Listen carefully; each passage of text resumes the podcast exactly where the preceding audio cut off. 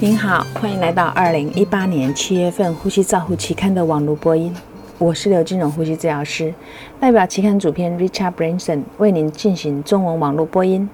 第一篇文章是 D Hand 等人利用线上调查 COPD 受试者使用吸入药物给药装置的知识。态度和技能的研究，总共回收两百五十四份年龄为六十二岁、性别相当的回复问卷。结果显示，四分之三以上的受试者能够理解他们的疾病，并且可以自我照顾，却有不到一半的人知道 COPD 的症状有哪些。令人惊讶的是，只有四十三 percent 的受试者曾经使用定剂量吸入器 （PMDI） 或干粉吸入剂 （DPI）。使用过小容积雾化器 （SVN） 的受试者认为，SVN 的设备优于其他的设备。受试者认为，SVN 它比较容易操作，快速反应对症状的反应，对于治疗是很重要的。大多数的受试者表示，希望能够有更多与他疾病相关以及吸入药物装置使用相关的卫教资料提供。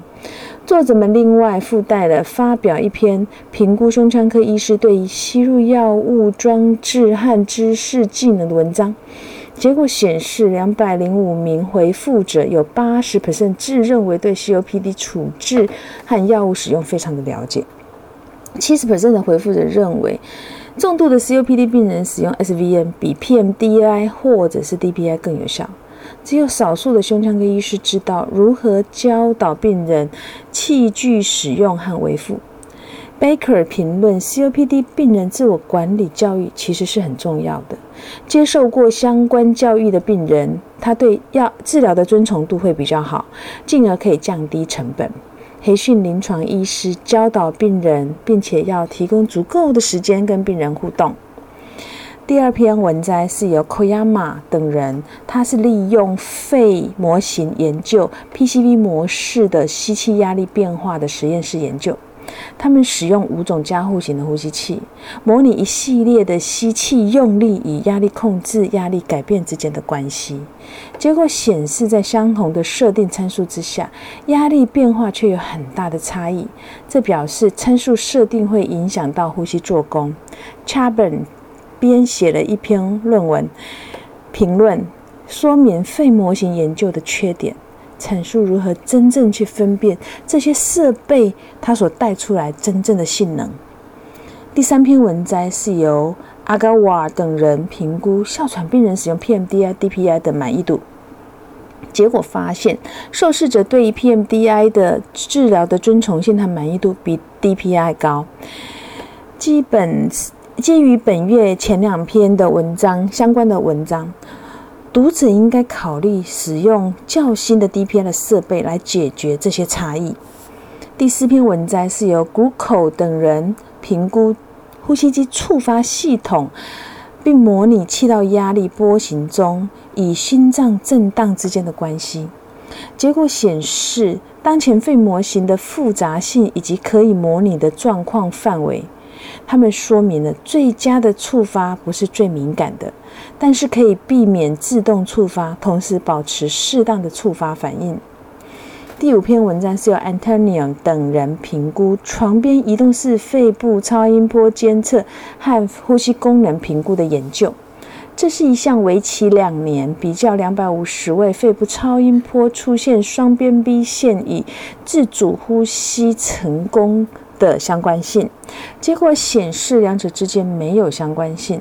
超音波提供了大量的数据，建议未来的研究可以将这些信息加入呼吸机停止使用的相关决策。第六篇文章是由 Marcordi 等人研究冠状动脉绕道移植手术后 NIV 对于组织灌注的急性影响。结果显示，曾在手术中 ICU 使用有创通器的一百名受试者，在拔管后使用 NIV 一小时所测得到的乳酸值和中心静脉张力监测值都有显著的差异。比较左心室功能障碍的病人使用 NIV 后一小时，乳酸值与中心静脉氧气张力都可以获得到改善。第七篇文摘是由 Valencia Romas 等人比较高，哎，高流量鼻导管与晶面罩接喷雾罐提供氧气治疗对于毛细支气管病人的舒适度和满意度。结果显示，受试者对于 H HFNC 的满意度和舒适度比较高。那这项研究没有涉及到疗效或者是不利的影响。第八篇文摘是由 Miller 等人比较 ARC 成员和儿童医院协会成员对 HFNC 的理解和程度。结果显示，六十三位受访者中有九十八 percent 使用过 HFNC，有七十五 percent 的时间，他们都是用 HFNC 来送送算传送他们的器物。这么少的回复者，也许并没有什么好奇怪的，因为 HFNC 的定义、初始流速和后续调整都还不是很清楚，也没有达成更共识。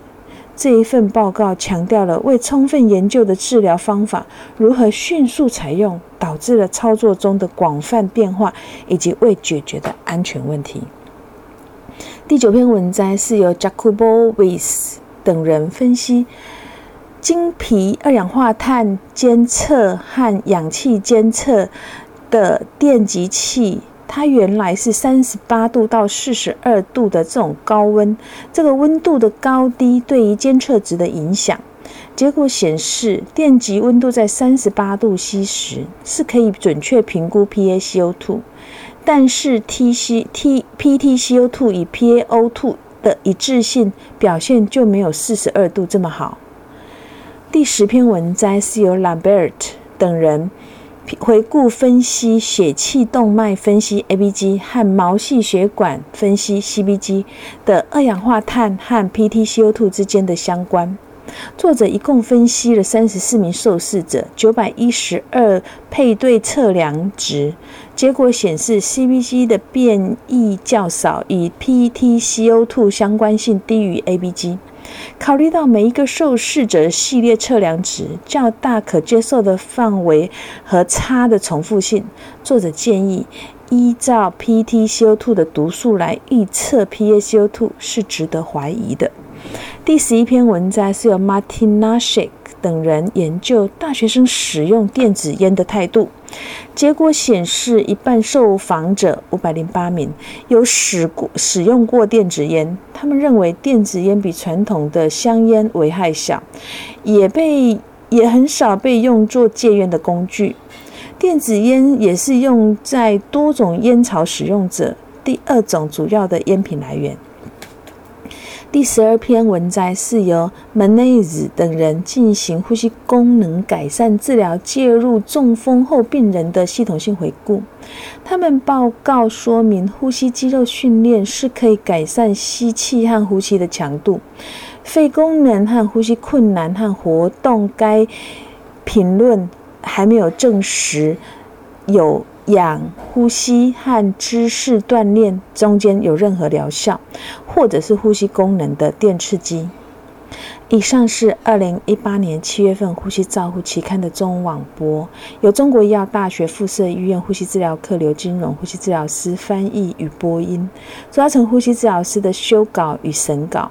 如果您想进一步了解原文的内容或过去的议题，请上美国呼吸照护期刊网站 www 点 r c j o u r n a l 点 c o m。您也可以借由网络的订阅，自动收到未来的网络播音。谢谢您的参与，再见。